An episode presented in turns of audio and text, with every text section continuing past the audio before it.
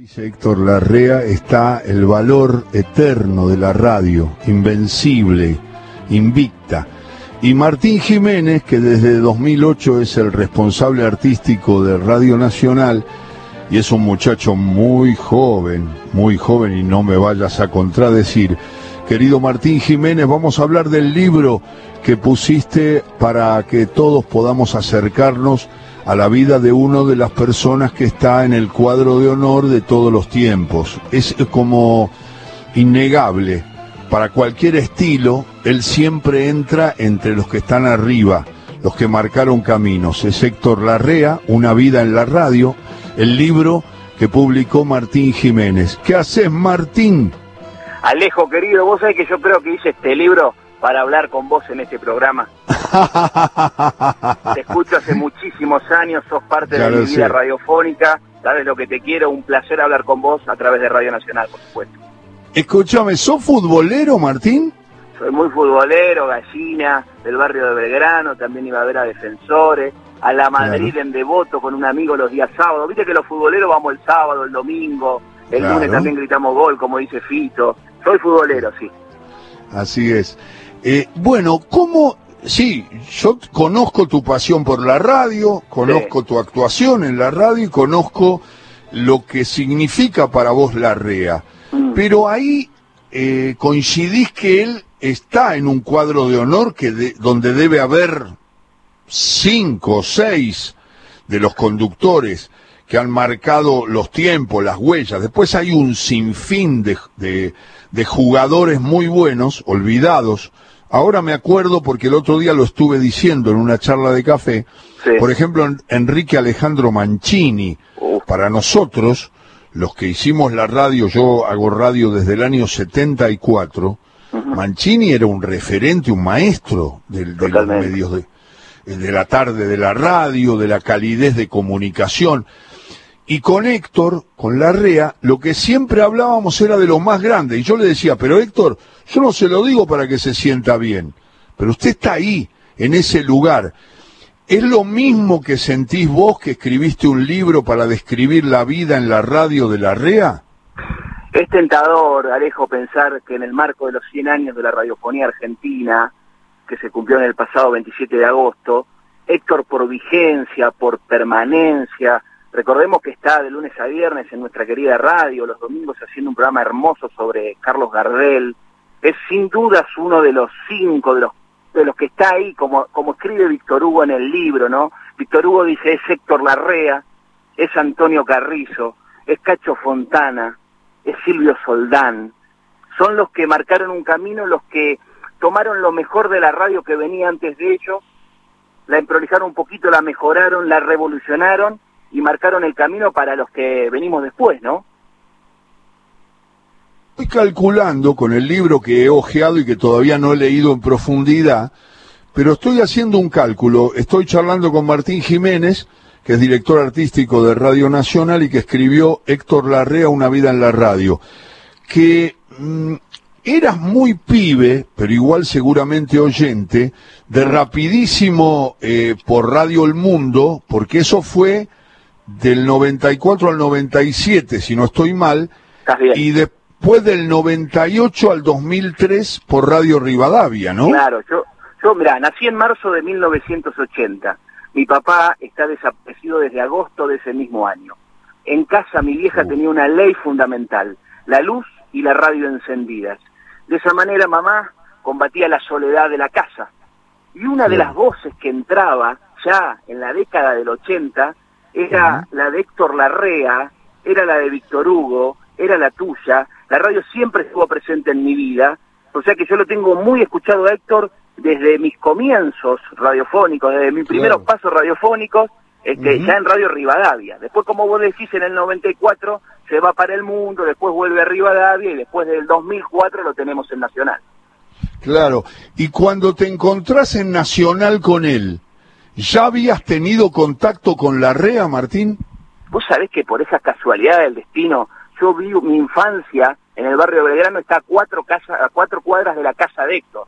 Y yo laburaba, en un barrio bacán, pero mi vieja una laburante toda la vida y yo también, y laburaba en una panadería a los 16 años, muy pituca del barrio de Belgrano, y Héctor la visitaba. Y la gente de la panadería, yo trabajaba arriba en la cuadra haciendo los pedidos, preparando los pedidos para los restaurantes. Me dicen, che Martín, vos que sos fanático de la radio, ¿sabés quién está abajo? Héctor Larrea. Yo me puse pálido, bajé, y Héctor, la panadería Pituca tenía una confitería, Héctor estaba sentado leyendo los diarios al fondo, tomando un café con tres medialunas, entonces yo le dije a mi compañera, que era la moza, le digo, por favor, la mesa cuatro la pago yo, pensando que Héctor iba a venir, íbamos a hablar de radio, me iba a sacar una foto. Héctor tiró la silla para atrás, se paró, se levantó y se fue.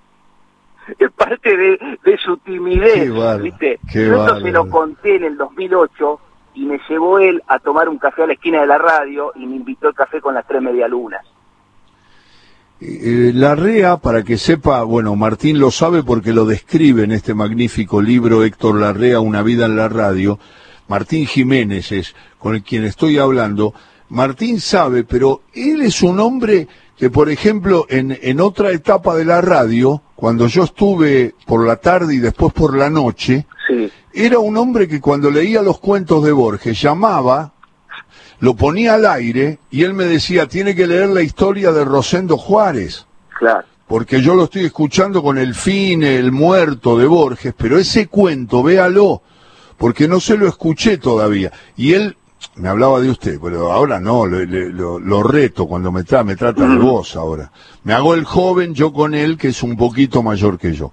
Claro. Y, y entonces me decía, eh, era, era, era fanático de los cuentos, de, escucharlos, y después habla con personas que son mucho más jóvenes que él, y que él sigue, y él eh, es apasionado de muchos que han laburado o laburan en Radio Nacional, porque primero, este es el, concepto que le admiro y que creo que está muy bien destacado en el libro, Martín, eh, es que él primero es un oyente es un oyente, es un apasionado, yo creo que eso es lo que lo mantiene vigente y activo. Yo lo llamo un domingo para ver cómo anda, para hablar de la vida, y me dice, acá domingo estoy preparando el programa de mañana. Está constantemente escuchando músicas, navega en YouTube, se pasea cuando puede, cuando pueda volver, cuando podamos volver a eso, por diferentes librerías buscando. Fue el propio Antonio Carrizo que le aconsejó a Alejo Querido. La REA le manda de adolescente una carta a Antonio, que era el director artístico de esta de Radio El Mundo, donde estamos hablando ahora, de Maipú 555, quizás la dirección de la radiofonía en la Argentina, pidiéndole consejo, ¿qué puedo hacer para ser locutor? Y Carrizo tiene la delicadeza de contestarle y le dice, joven Larrea, usted tiene que venir a Buenos Aires a estudiar al Instituto Superior de Enseñanzas Radiofónicas y tiene que leer, tiene que tener una vasta cultura general. Trate de leer todo. Y Larrea le hizo caso, tanto caso le hizo que todavía hoy es un inmenso lector y su entrevista más más hermosa, la que más miedo tenía él de hacer, ¿sabes a quién fue? A ver. Al querido Abelardo Castillo que vos has leído tanto. Sí. Lo dice Héctor en el libro, es la entrevista más linda que hice en mi vida.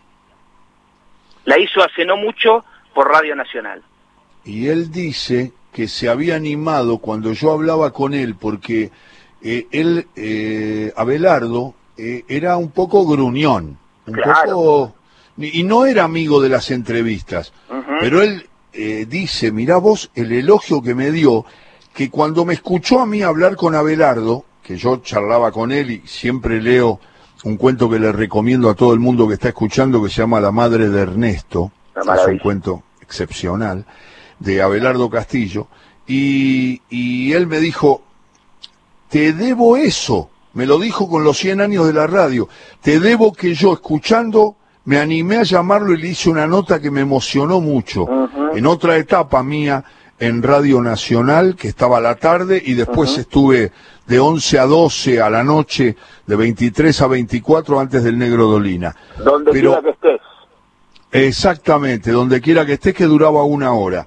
Y eso, eso significó para él eh, poder plasmar la admiración, pero nunca perder la calidad periodística del reportaje. Otra condición que tiene Héctor, mm. que siempre pregunta, permite que hablen y, redondea la nota con una, una línea de él. Y eso la verdad que también lo aprendí de él. Porque además Héctor no es de la generación Google, ¿viste? Él tiene todo acumulado, asimilado de las lecturas, e insisto, es un curioso, lee todos los diarios, está muy informado. Tiene en su casa, Alejo, cinco radios estratégicamente ubicadas, una en la cocina, una en el baño, una abajo de la almohada, dos en el comedor. Es un apasionado, está constantemente buscando qué escuchar, no solamente la M, ¿eh? me cuenta Julieta Pink, que trabaja con Sebastián Wanreich en la Metro, que se lo cruzó en un evento y Héctor le, y, ella se acerca con respeto, viste, no me va a conocer, yo soy Julieta Pink. ¿Vos sos Julieta Pink? La de metro y medio. Ustedes hacen esta sección. Esta sección la tienen que hacer más corta, se sabe todo, todos los programas. Sí, le mencionó Gorda con helado, creo. Gorda con helado, exactamente, exactamente.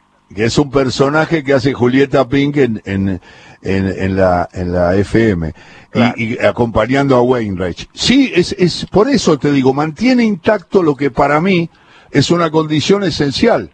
Y una vez, yo soy un poco hincha con todos, mm. estoy charlando con Martín Jiménez, autor de Héctor Larrea, Una vida en la radio, un libro que recomiendo mucho.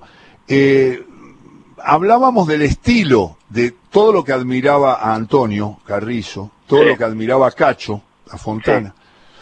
Y me nombró mucha gente de Rivadavia, ese estilo de Rivadavia que dominó décadas la radio. Se, Era un... se, escuchaba como en cadena, ¿te acordás lo que fue? Ah, además salía con una potencia, la pagabas y salía igual. Totalmente. Este, y, y yo, él sabe que yo tengo una debilidad muy particular por Hugo Guerrero Martínez, por el peruano parlanchín. Sí. Y tomábamos café cerquita de, de la radio, ahí en Carabel, tomábamos un cafecito y, siempre hablábamos de los grandes, de, de Y yo siempre le decía, para mí, Héctor, el, el, hombre que divide la radio entre él y después todo lo demás ah. es Hugo Guerrero ah. Martínez. Y él charlaba, me decía, lo escuchaba mucho, le gustaba mucho. Y una vez me reconoció, me llamó, nos juntamos y me dijo, hice todo el análisis yo, yo llevo conmigo a Carrizo, a Larrea, a, a Carrizo, a, a, Cacho, a, Fontana, y él estaba, eh, eh, por eso me salió Larrea, porque es un, es, una, es una, un acto fallido que es mi opinión de que él está en el cuadro ese grande. Totalmente. Y él me dijo, me doy cuenta de a poco, me voy dando cuenta con todo lo que escuché, que sí, el hombre que no se podía imitar era Hugo. Guerrero tenía una impronta, otra radio, no tenía el mismo estilo que Rivadavia, nada de, énfasis, sino la charla intimista, los climas. Ponía a leer un libro entero por radio. Aquellos silencios, el único hombre que le ganaba a la telenovela del 9, o sea, le ganaba la radio a la televisión, porque las mujeres, las amas de casa lo escuchaban a Hugo. Y me dijo, sí, sí, debe ser el más completo. O sea, esa humildad que vos le marcaste y que marcás en el libro, y con tantas historias que vienen desde Braga. Te agrego un detalle, Alejo, te agrego un detalle. Va a un taller mecánico, la RE, a fines de la década del 60, estaba la radio encendida, estaban escuchando al, peruano parlanchina, Hugo Guerrero, con el show del minuto, y los ruidos del taller no dejaban escuchar a la REA. Y decía, subí el volumen, subí el volumen, le decía el chapista. Ahí aprendió Héctor, él me lo dice, ahí aprendió que él tenía que hablar fuerte por radio, porque en esa radio Rivadavia lo escuchaban los tacheros, lo escuchaban en las fábricas los obreros, lo escuchaban las amas de casa, lo escuchaban las costureras, y ahí viene ese que tanto se decía que hablaba fuerte, la rea grita, ¿viste lo que lo criticaban? Claro, claro, sí, era una de las críticas que se le hacían a los conductores de Rivadavia. Claro, exactamente, él sabía que era una radio popular, atorrante, y él quería estar en esa radio. Él reemplaza, digamos, a Rivadavia lo llama cuando, cuando Cacho Fontana deja el Fontana Show y le dicen, venite a hacer la mañana, y él dice, y loco, porque Cacho era irreemplazable con ese show del minuto que, que, la REA podía ser el presidente del club de fan, que lo escuchaba todos los días. ¿Te acordás que antes los programas, los programas iban de lunes a sábado, ¿te acordás? Lógico, sí, como no me voy a acordar. Lo escuchaba todos los días, todos los días. Y él dice, no, no, vamos a la tarde. Entonces arrancó el 12 de marzo de 1973, arrancó rapidísimo, a la tarde, vespertino, pero prestar la atención al detalle, el 12 de marzo, el 11 de marzo eran las elecciones que le da el triunfo a Cámpora.